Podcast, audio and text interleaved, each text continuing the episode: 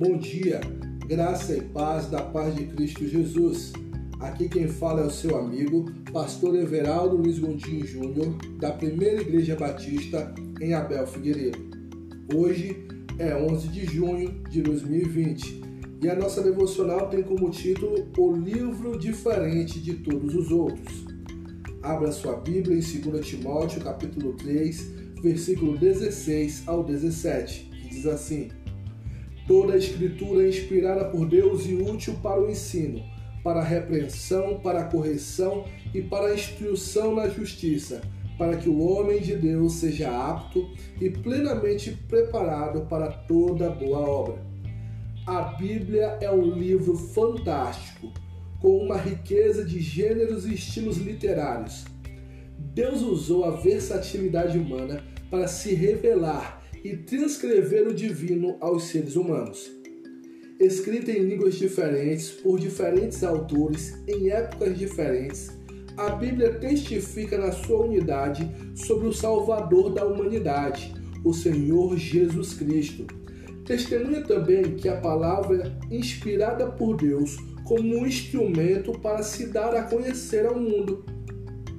Felizmente, no nosso país, todos nós podemos ter acesso e fazer uso da Bíblia para nossa instrução e crescimento na fé em Cristo. Ela, mais do que qualquer experiência ou inspiração pessoal, é o instrumento pelo qual as pessoas podem chegar ao conhecimento da verdade que transforma e liberta. Aproveite esse presente maravilhoso que o próprio Deus preparou para você. Apropie-se do livro sagrado. Em primeiro lugar, se ainda não tem, adquira uma Bíblia. Você também poderá acessar em diferentes formatos digitais, online, em áudio ou aplicativos. Em segundo lugar, cuidado com os ensinamentos distorcidos ou descontextualizados que algumas seitas e igrejas têm apresentado. Em terceiro lugar, ore e peça ao Senhor para trazer luz às passagens e temas que você ainda não compreendeu.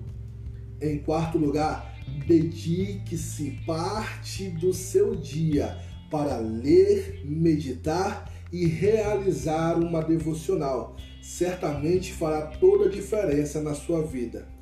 Em quinto lugar, separe momentos para conhecer mais a Bíblia, com estudos mais aprofundados e textos ou histórias bíblicas. Em quinto lugar, além de ler e estudar sozinho, busque aprender as verdades bíblicas juntamente com outros irmãos em Cristo através de sermões, de estudos ou em escolas bíblicas. Em sexto lugar, não rejeite as repreensões ou os desafios que a palavra de Deus lhe apresenta. Em sétimo e último lugar, busque praticar a palavra de Deus, não somente ouvir, ler e aprender. Coloque em prática. Vamos orar?